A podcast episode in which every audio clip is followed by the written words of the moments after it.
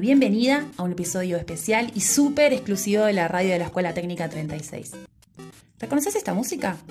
Haz el ejercicio, cerra los ojos dos segundos y pensá qué recuerdos y sensaciones se te vienen a la cabeza. Para muchos, quizás la primera vez que lo escuchan, pero para otros es imposible no asociar este sonido a la adrenalina que nos generaban esos primeros videojuegos que jugábamos cuando éramos chicos. Hoy, en tiempos donde pasamos mucho tiempo en casa, son una compañía que nos traslada a mundos infinitos y nos conecta muchas veces con otros en todas partes del mundo. Pero ¿qué hay detrás de los videojuegos? Esta pasión de multitudes, ¿puede ser una profesión? ¿Cómo se diseñan y programan cada uno de ellos? ¿Y qué significa para nosotros en nuestro día a día? Todas estas preguntas las iremos respondiendo de la mano de alumnos y profes de la escuela e invitados especiales de diversas áreas. No pierdas más tiempo. Toma tu joystick y presiona tu botón de inicio. Esto recién comienza.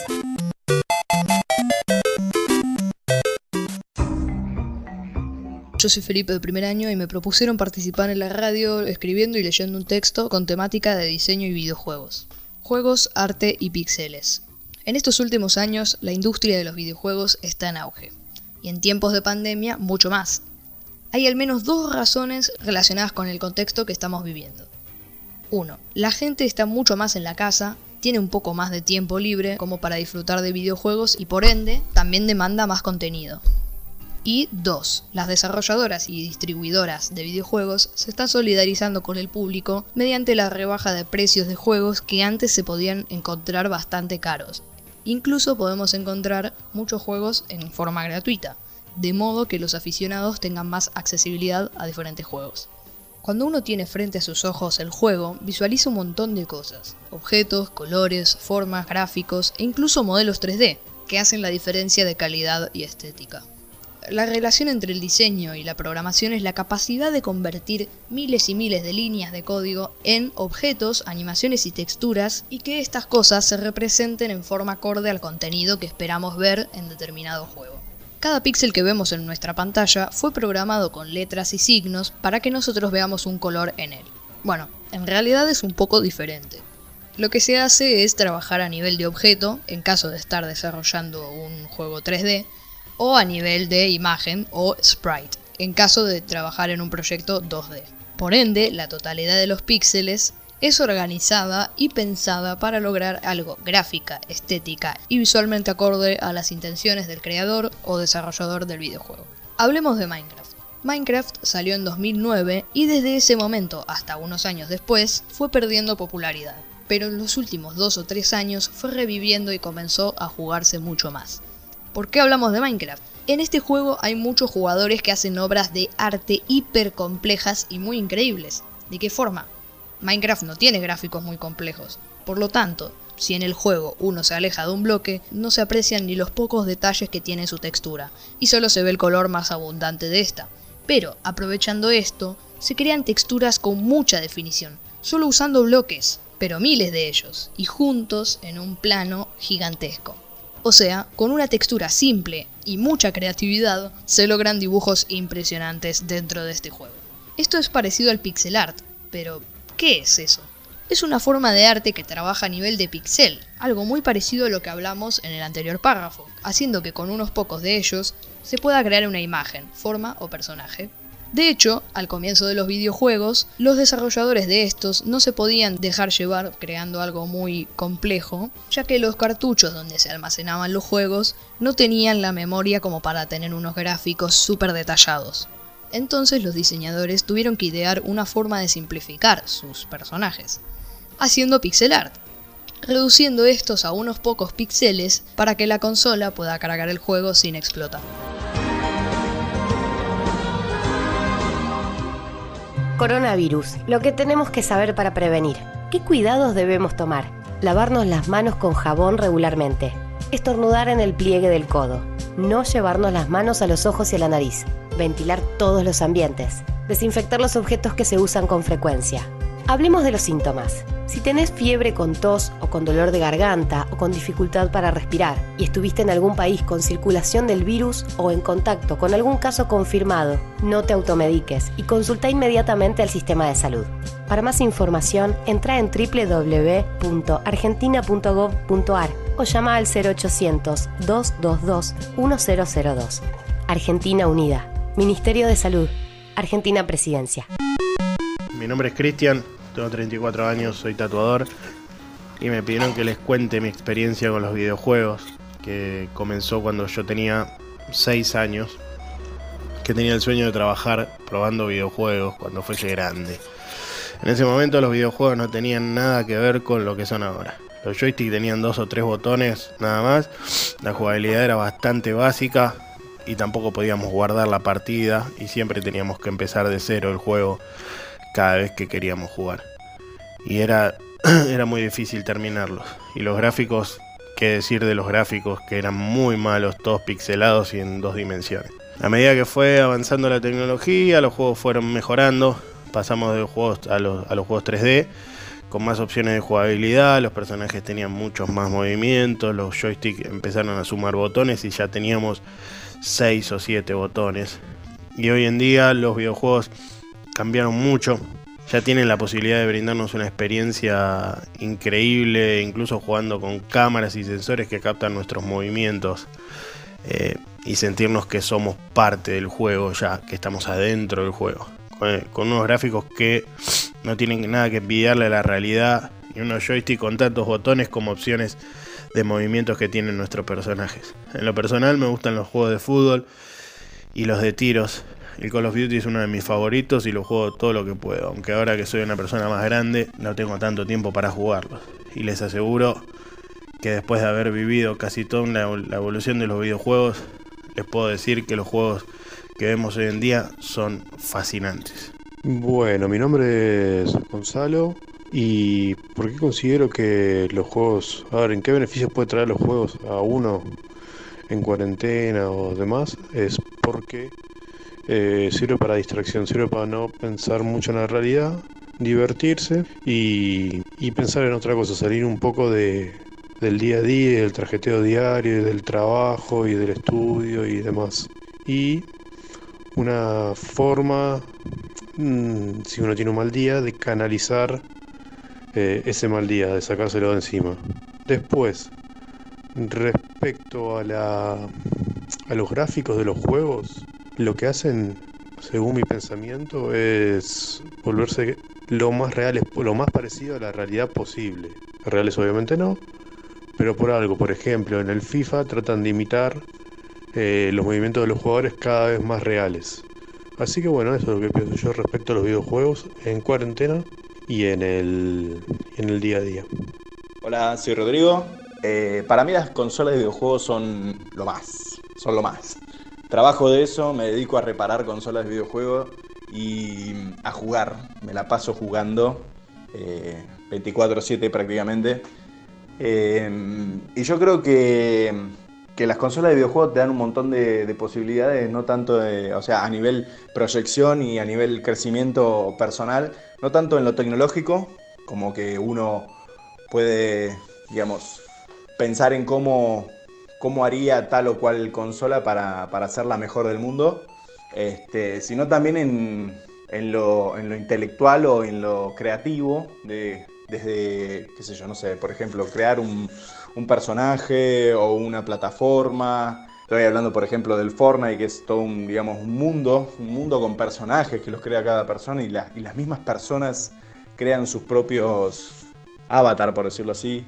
Y yo creo que interactuar con, ese tipo de plataformas eh, promueve un montón. No tanto en lo tecnológico, sino también en lo, en lo creativo. O sea, uno verdaderamente ahí puede expresar al, al 100% qué es lo que quiere.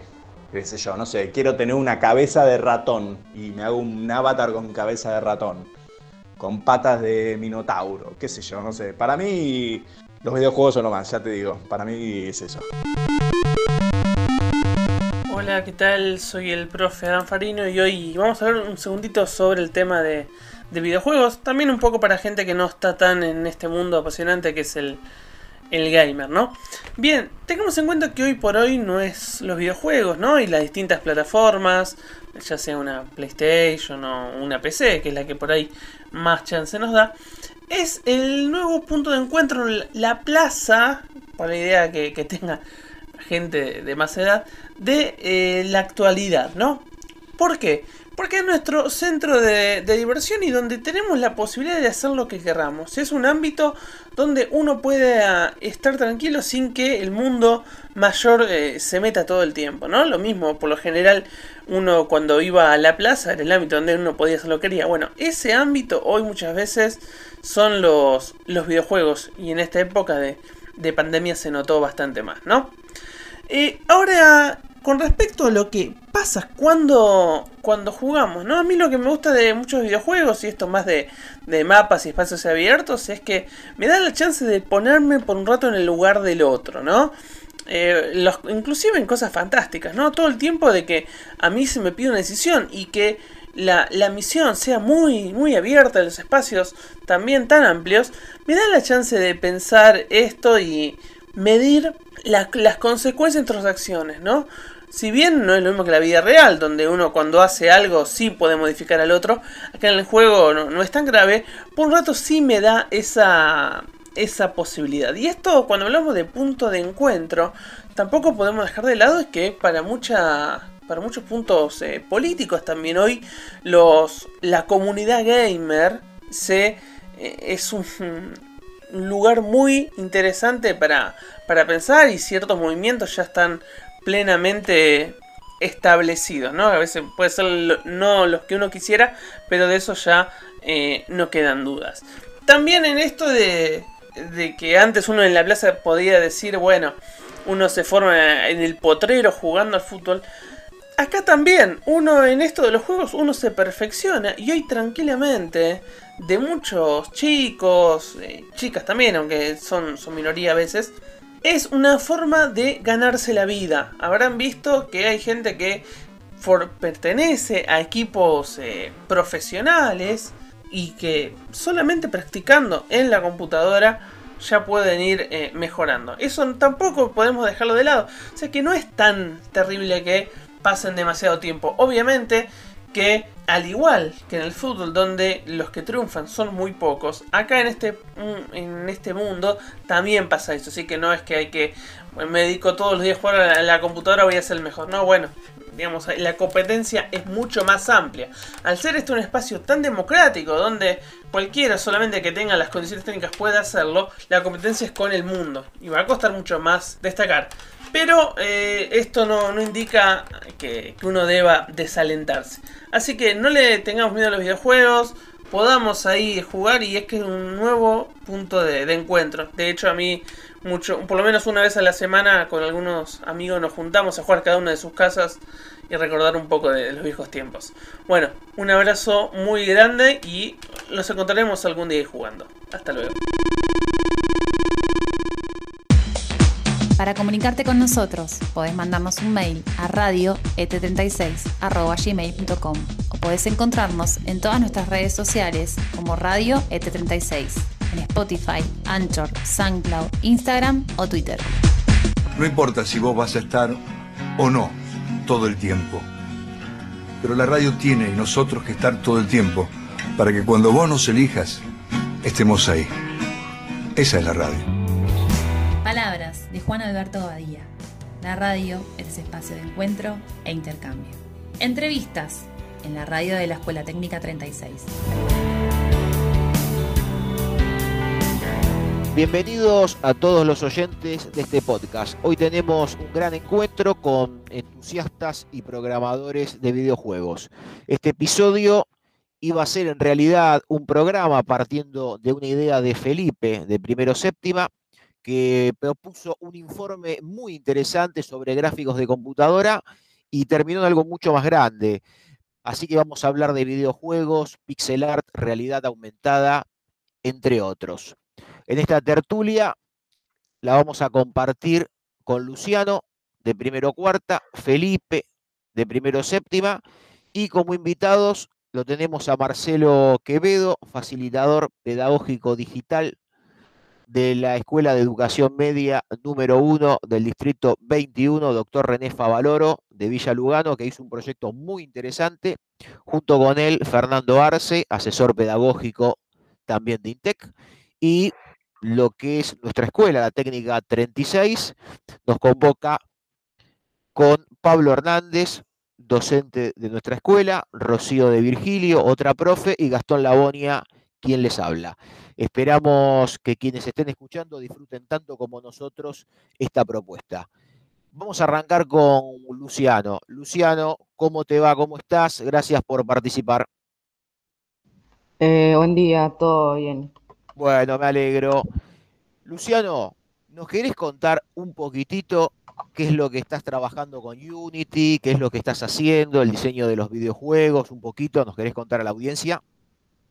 Eh, bueno, en Unity estoy trabajando con eh, CH Script y nada, empecé todo como desde que me mandaron un trabajo sobre cómo empezó toda la tecnología de los videojuegos años atrás.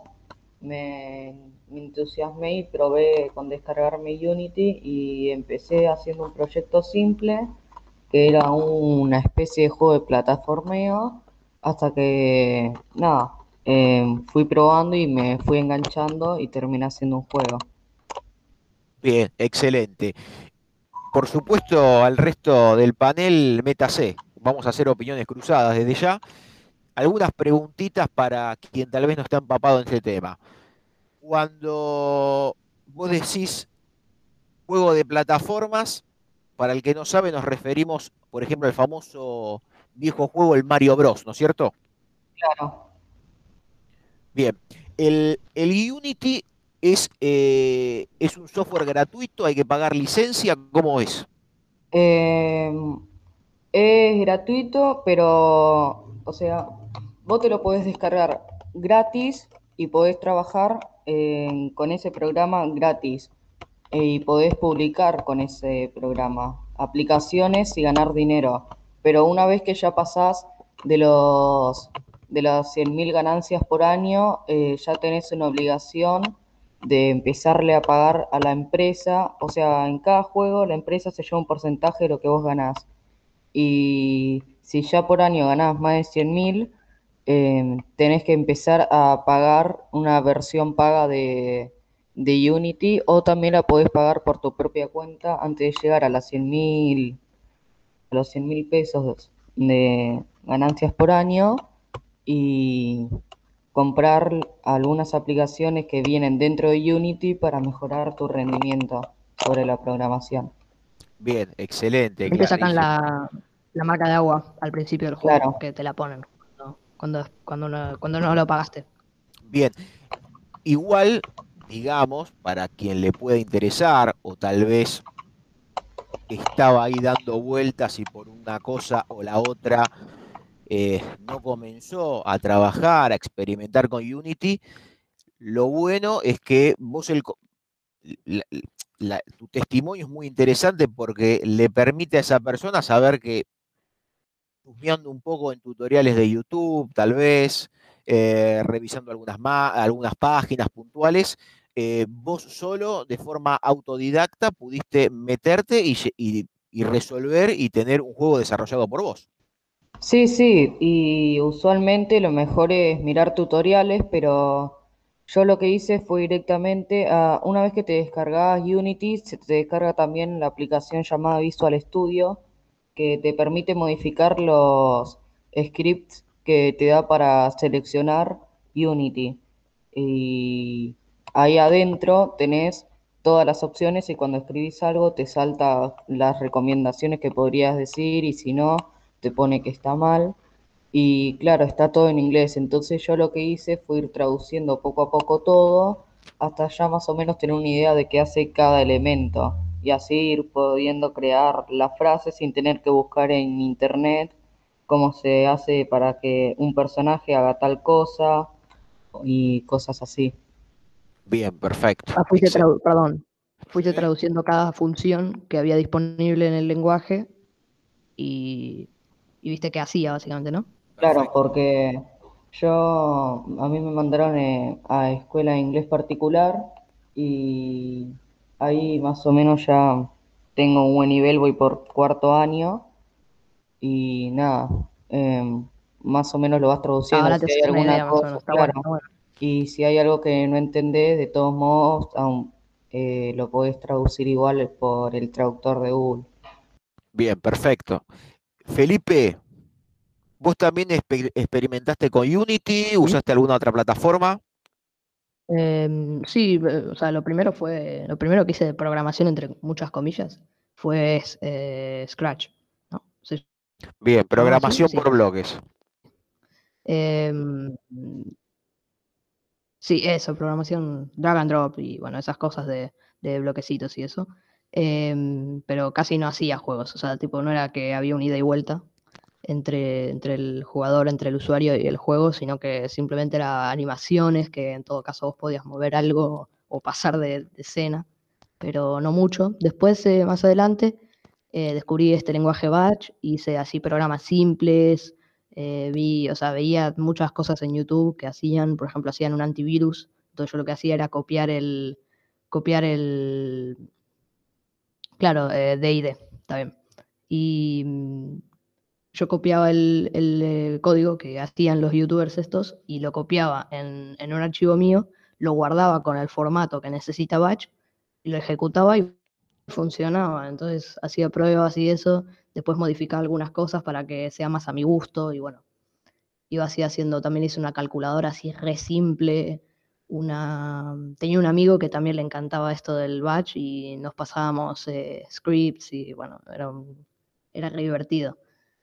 Después más adelante... Eh, sí, sí, perdón, decime, decime. No, que está muy bueno lo, lo que planteas y, y la tendencia, sobre todo en los eh, programadores que lo hacen por gusto, porque sienten una pasión en el hecho de, programar, porque realmente eh, todos lo que, los que alguna vez hemos programado, sea un juego, este, algún programa aplicativo, lo que sea, siempre eh, cuando es como una especie de, el producto final es como una especie de hijo de uno, porque es lo que vos lograste después de mucho trabajo y mucho, mucho esfuerzo de ir relevando los bugs, o sea, los errores que puede tener ese programa.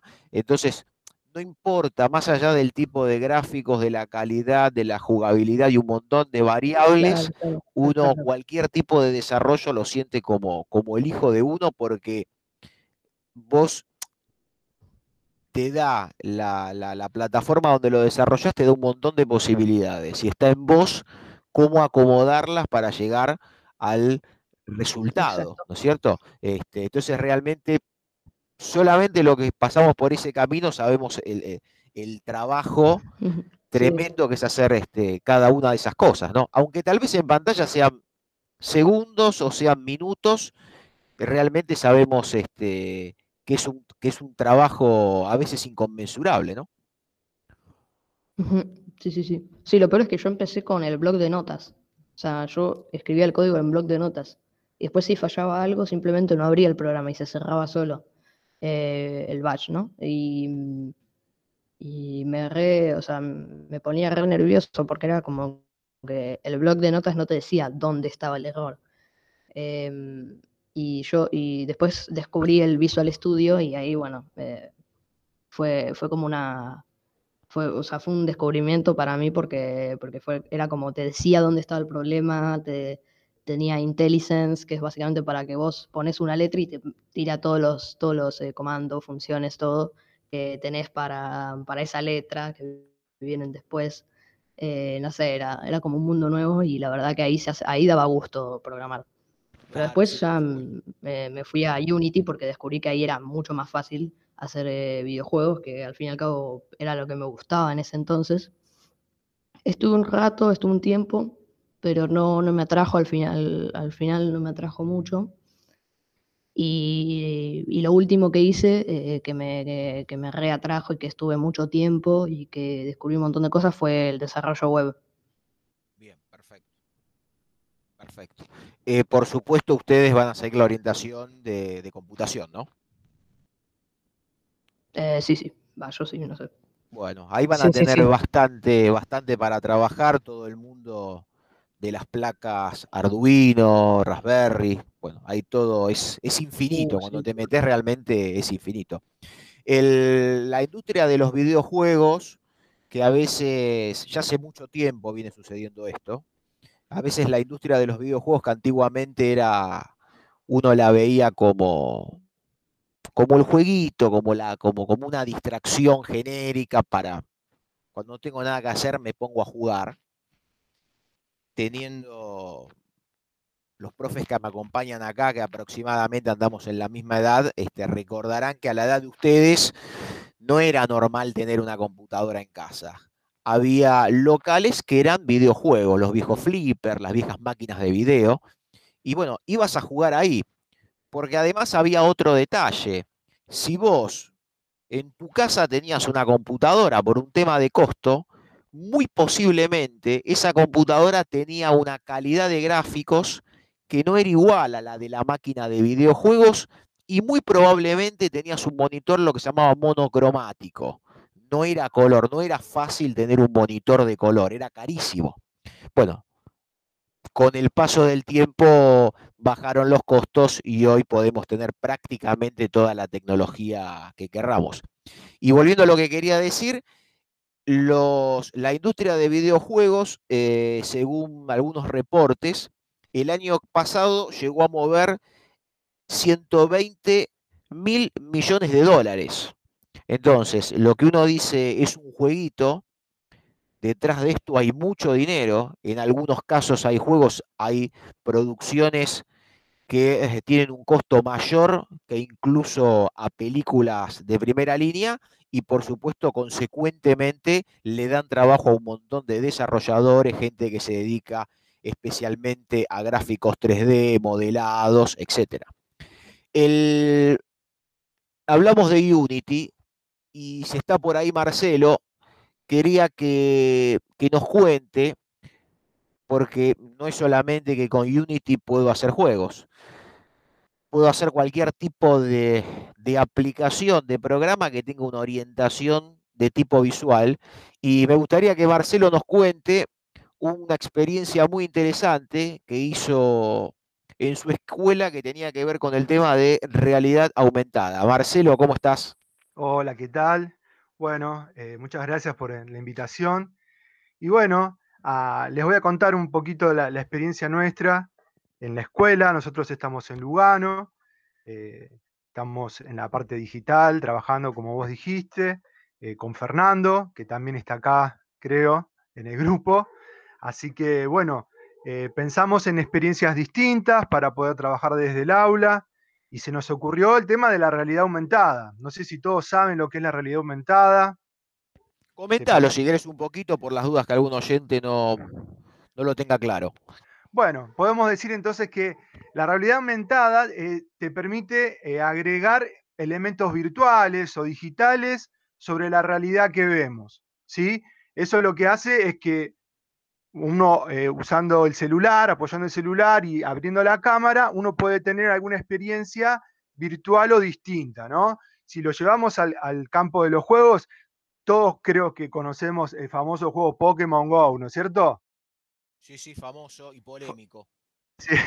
Entonces, bueno, ese es el típico juego de realidad aumentada, donde uno va con la cámara y a través de GPS va buscando una ubicación y aparecen elementos virtuales, ¿no es cierto? Bueno, eh, con Fernando tratamos de pensar lo mismo para el aula, para la escuela, ¿no? Y entonces eh, hablamos justamente con una profesora de geografía que tenía la intención de hacer un mapa mural de América, y también había otra profesora que era de lengua y literatura, de quinto, o sea, la profe de, geografía eh, tenía estudiantes de segundo año. Y después la profe de quinto año de lengua y literatura justamente estaba trabajando literatura americana. Entonces pensamos cómo relacionar ese mapa que iban a hacer los estudiantes de segundo con el trabajo de literatura, ¿no? Entonces pensamos, eh, yo, entre todos, ¿no? Llegamos a la decisión, estaría bueno quizás que hagan ese mapa mural de América, los chicos, y que pueda tener alguna experiencia de realidad aumentada. Entonces, les resumimos la, actividad. Los chicos de quinto se dedicaron a investigar sobre los países de América y la literatura, ¿no es cierto? Y después, sobre esa investigación que hicieron, que cada grupo elegía un país, grabaron un video de uno o dos minutos donde contaban eh, los grandes autores de cada país, de la literatura y las grandes obras. Ese video lo hicieron con el formato chroma key, ¿sí? si se acuerdan como eso no lo conocen, ese es cuando, cuando uno graba con un fondo verde y después se le puede impactar algún video de fondo o alguna imagen. Entonces, grabaron el video con eh, lo que se veía en el video era eh, el estudiante hablando, contando la historia de literatura sobre el fondo de la bandera del país. Entonces, con esos videos grabados, eh, se nos ocurrió hacer esta interacción con realidad aumentada.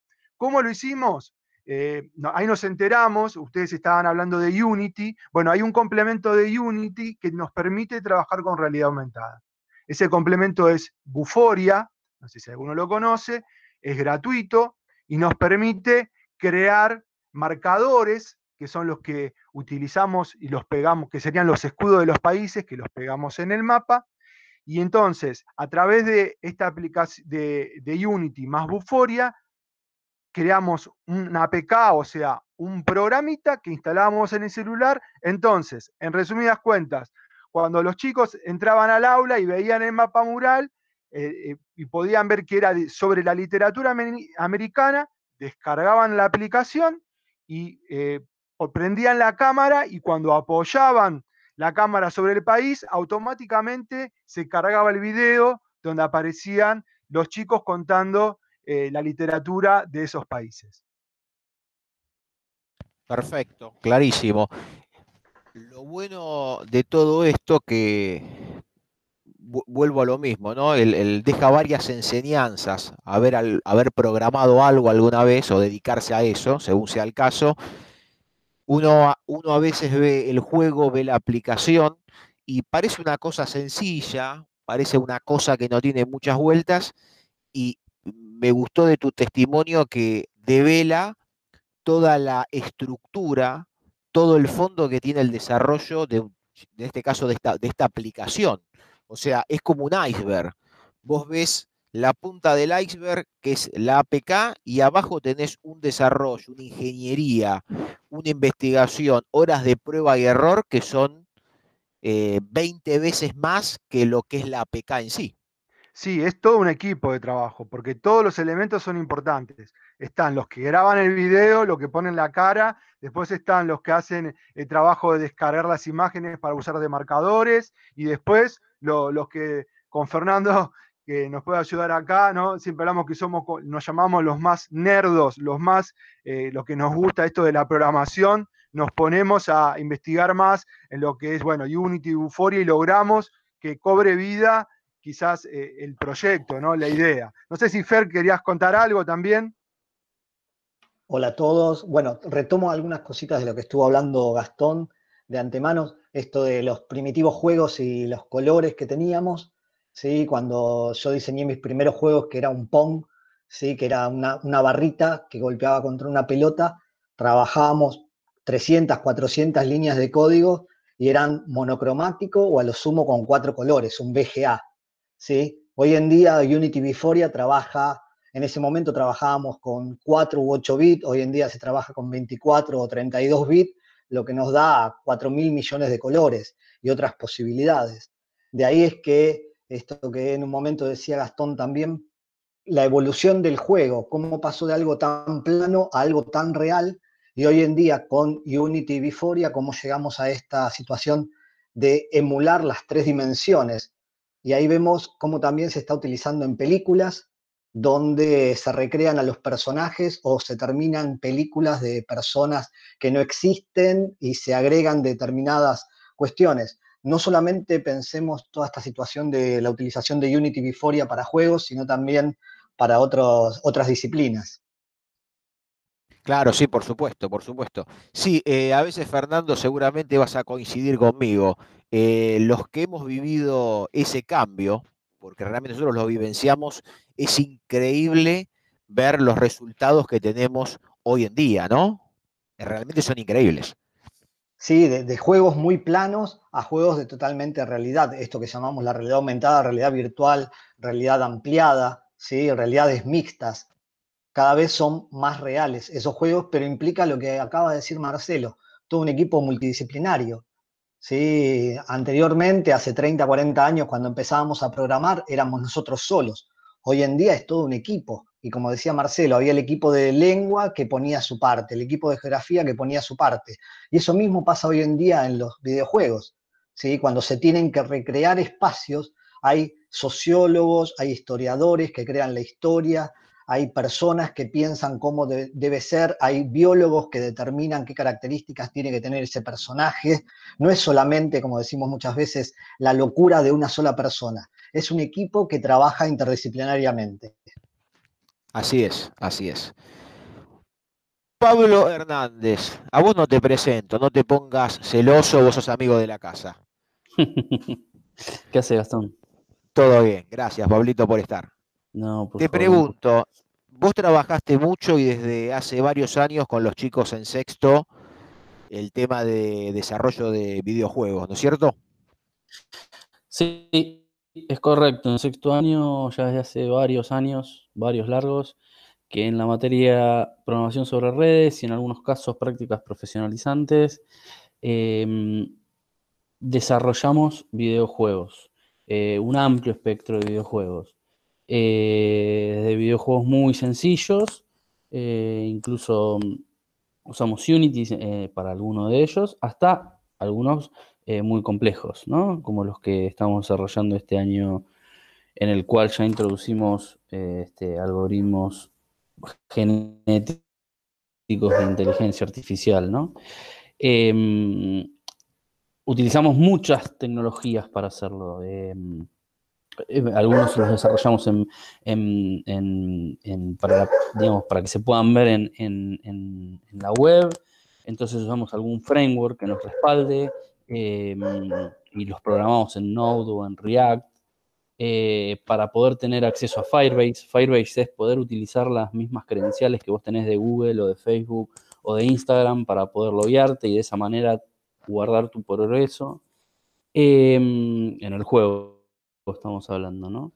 Y también, bueno, obviamente, ¿no? No podía ser de otra manera, hacemos desarrollo de videojuegos para celulares, para, dispositivos móviles.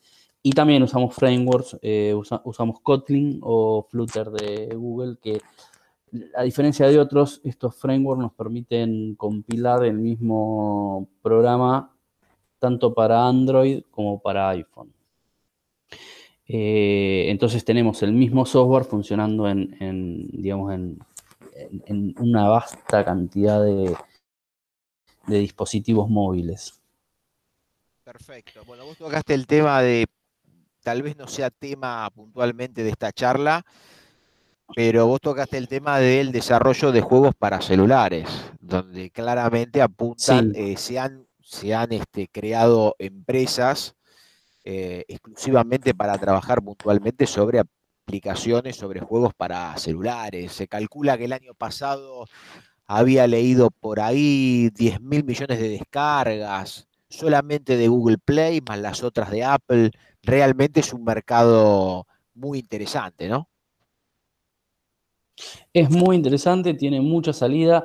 No solo hacemos eso para celulares, ¿no? Programación sobre redes tiene eh, es, la, es, la, materia en, la tecnicatura en computación de nuestra escuela, es como la materia que agrupa un montón de saberes previos, em, tanto de programación, por supuesto, pero también de redes y también de base de datos. Entonces, nos da la posibilidad con los chicos de hacer este tipo de desarrollos un poquito más complejos.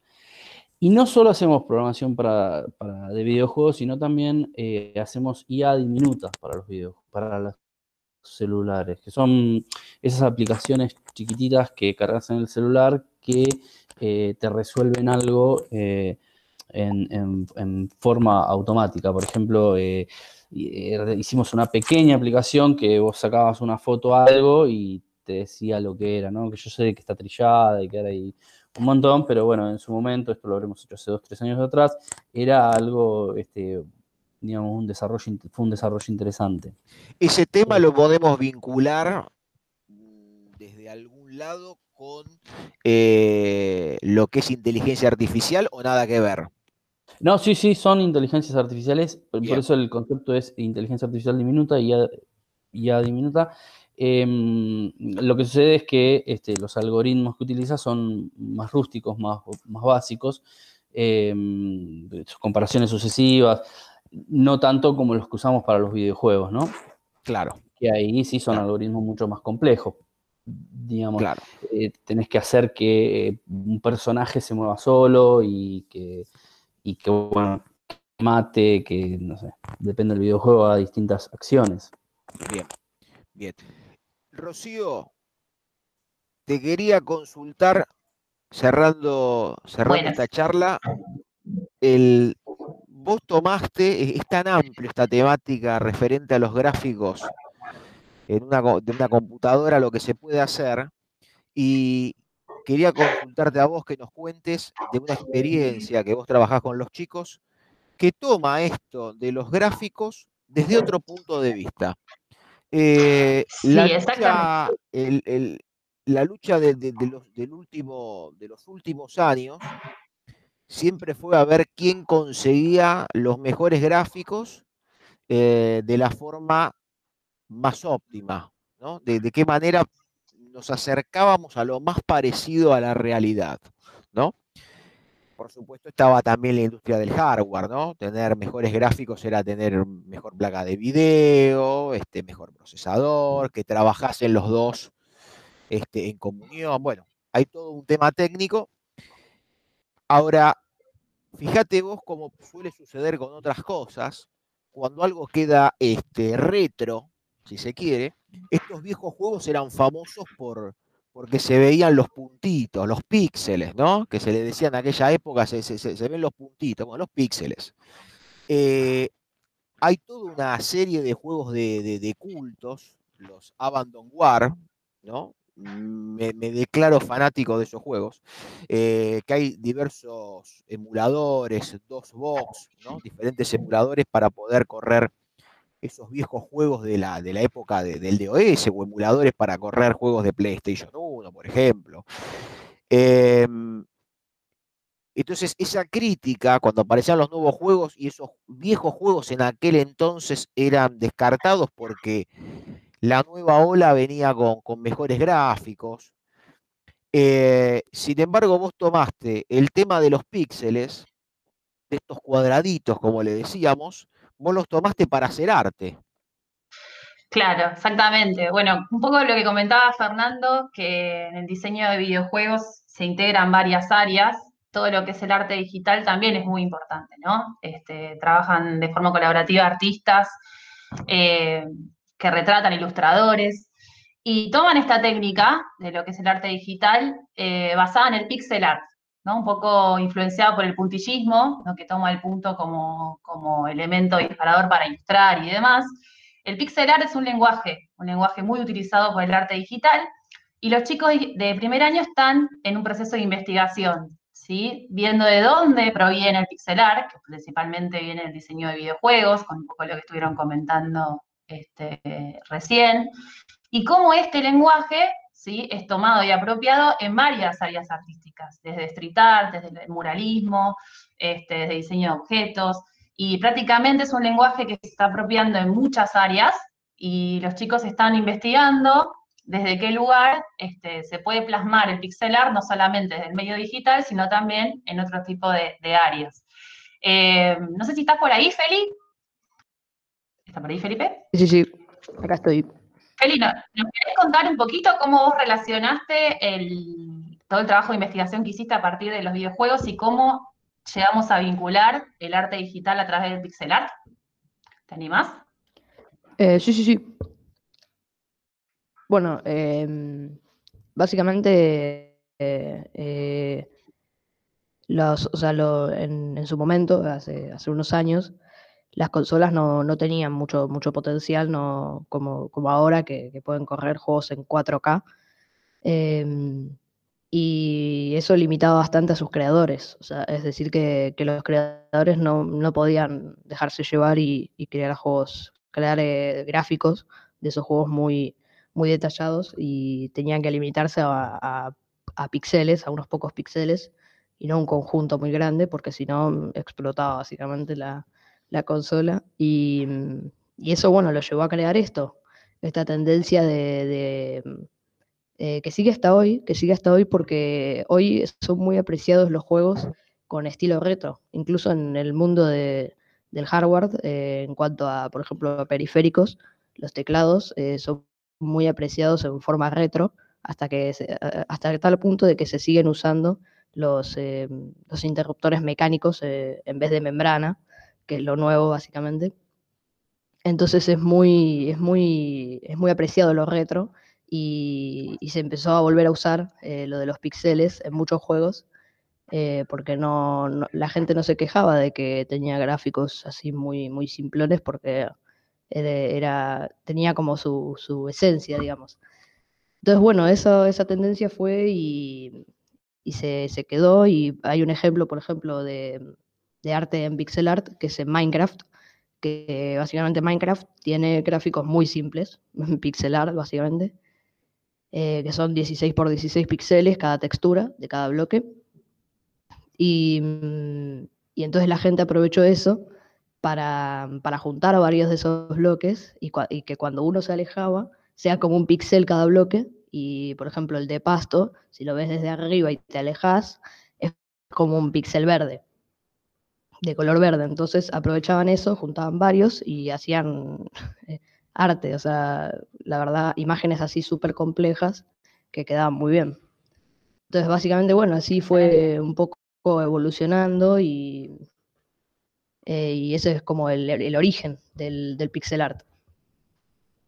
Excelente, muy bien. Bueno, y después, este, a partir del trabajo de investigación de Feli y de otros chicos de primer año, también estuvimos este, observando que el pixel art se plasma en diseño de objetos también, diseños de remeras, diseños, eh, arte visual, que no solamente es digital, ¿sí? Eh, entonces es un lenguaje que es apropiado por varios contextos y es sumamente interesante empezar a ver cómo algo que surge de lo digital lo podemos apropiar ¿no? de diferentes áreas. Y bueno, estamos en ese trabajo de investigación. Bueno, vamos a ir cerrando. Si les parece, y me quiero despedir con una pregunta, si quieren contestarla. Vamos a suponer que nos tenemos que ir a vivir solos a una isla. Nos podemos llevar una computadora con un solo juego instalado. ¿Qué juego eligen? Luciano, ¿querés arrancar vos? Y no estoy seguro, tengo muchos juegos. Uno solo, uno solo. Pasás por aduana, te abren la computadora y te revisan. un solo juego, lo demás te lo borran. ¿Cuál elegís? Eh, el Reventure. Es un juego 2D donde tenés que ir, tenés que ir viviendo una aventura sobre un personaje y tenés varios finales, son como 100 finales donde eh, podés ir muriendo de diferentes formas y depende, cada vez que morís vas aprendiendo diferentes cosas. Si por ejemplo eh, morís reventando, no sé, una roca, en la siguiente partida que vas a jugar eh, va a estar, no sé, la familia de esa roca llorando, ¿no? Así, unas cosas medio raras. Y el juego, hablando también sobre el tema del pixel art, está basado en, en ese modo de texturas. Yo me llevaría ese juego. Porque es muy entretenido. Felipe. Eh, uy, yo la tengo difícil. Em, es que hay dos juegos que me encantan. Uno solo. Uno es Minecraft.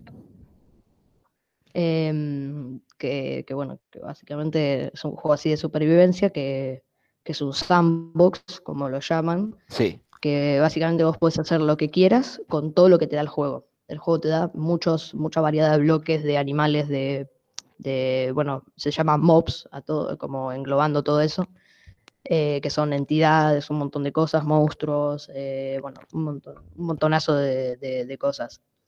Y vos podés hacer lo que quieras, pues hay varios modos, hay modo creativo, hay modo supervivencia, que para mí es el divertido, aunque modo creativo es, muy entretenido porque puedes hacer, eh, tenés bloques infinitos y puedes poner donde quieras, cuando quieras, como quieras. Y el modo supervivencia, bueno, básicamente tenés que sobrevivir a base de los recursos que hay en el mundo y no podés sacar nada de creativo, o sea, todo lo, todo lo que tenés que sacar de ahí. pero hay otro que, se, que, que es un simulador de armar PCs, que está buenísimo. Y no sabría Sí, cuál lo- decirte. lo he jugado. Yo creo que Minecraft. Lo he jugado. Lo Marcelo, está muy bueno. Bueno, a ver. A mí me encantan los juegos en primera persona y la saga Call of Duty, no sé si alguno la conoce, es un juego más eh, que está ambientado en la Segunda Guerra Mundial. Eh, es un juego que me encanta porque eh, parece que estuvieras ahí, vas recibiendo órdenes de tus superiores, sus comandos y vas pasando instancias, así que ese es un juego que me, atrapa y me parece que estuviese ahí. muy bien. Ahí estamos, no sé, yo tengo otro en la cabeza, pero ese estaría bueno también, ¿eh? Jugarse unas partiditas. Fernando, Bien, yo voy a ir ahí con los Abandonaguari, como vos dijiste, Gasti. Para mí, el juego que me llevaría fue el primer juego que pude terminar cuando tenía unos 13, 14 años, que era Príncipe de Persia, a cuatro colores, en una VGA. perfecto. El Prince of Persia 4D. Sí, sí, sí, porque era la primera vez que tenía cuatro colores, porque era la primera versión. Creo que uno de los, bueno, si nos escucha algún hincha de Mario Bros, nos va a querer linchar. Yo creo que el Prince of Persia fue el primer gran, gran juego con una historia y, un juego de tipo adictivo que no podías, este, que no podías dejar de jugarlo. Y recuerdo, seguramente vos también, que la ver- el- había una versión que entrábamos por línea de comando, que era Prince espacio Mega Hit, porque ese venía con los hints y te permitía ponerle más tiempo, porque había que ir a rescatar a, a la princesa que estaba secuestrada por un sultán en una hora y era muy difícil cumplirlo en ese tiempo. Exacto, sí, sí, sí. Gran, gran juego.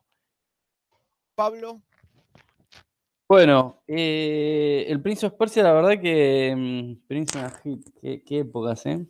Eh, Back to the Future también, de esa de los Abandon, Eh. Abandonware. Juegazo. Em, la verdad, si tendría que elegir un solo juego, pero bueno, esto tiene que ver también con, con lo que me gusta eh, a nivel hobby, me quedaría con alguno de los Chessmaster, el 3000, el 9000, cualquiera de ellos. Este, porque me gusta mucho jugar al ajedrez y si fuera lo único a lo que podría seguir jugando sería el ajedrez. te llevas ese. Muy bien. Rocío, Eh, la verdad, lo último que jugué fue el Mario Bros, así que estoy tomando apunte de todo, me voy a poner a jugar. Bueno, no tengo idea, pero, pero bueno, nada, voy a investigar. Me, me salí muy motivada de este, de este programa de radio, así que voy a investigar. Voy a seguir sus consejos. en lo personal me voy a quedar con el Test Drive 3. Obviamente la versión de dos discos que tenías con escenario de expansión. Con la Les- Ferrari. Con la clave, por supuesto. Gran, Juegazo. jue- gran juego. El primer juego que tenía la posibilidad en aquel entonces de correr de forma abierta. Ibas, por ejemplo, por una autopista, podías acceder a todos los puentes, agarrabas diferentes caminos. Era realmente, eh, para mí, creo que fue el juego que, al cual más horas le dediqué. Les quiero agradecer a todos la presencia, su valioso tiempo y bueno, ¿por qué no hacer después otro, otro programa con esta temática que en lo personal me resulta muy interesante? Muchas gracias. Muchas gracias, Gracias, a Gastón, todos. por la Nos vemos en invitación, la ¿eh? próxima. Muchas gracias. ¿eh? Gracias, chau, chau. Un saludo. Gracias.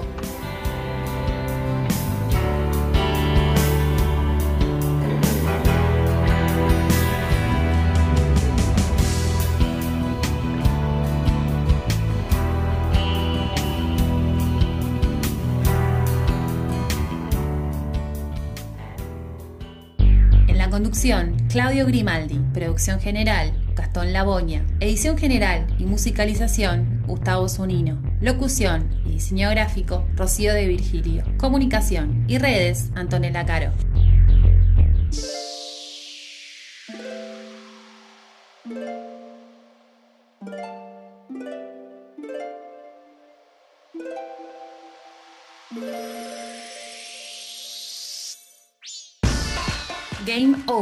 Este episodio ha terminado. ¿Viste? ¿Te creías que hacer un juego era simplemente un juego? Hoy aprendimos que detrás de la programación de cada uno hay mucha gente de diversas especialidades, trabajando, estudiando, probando. El videojuego une, despierta emociones, trae recuerdos y vincula. Hoy nos encontramos para hablar de eso que nunca hablamos y siempre usamos. Hasta la próxima. Nos vemos pronto.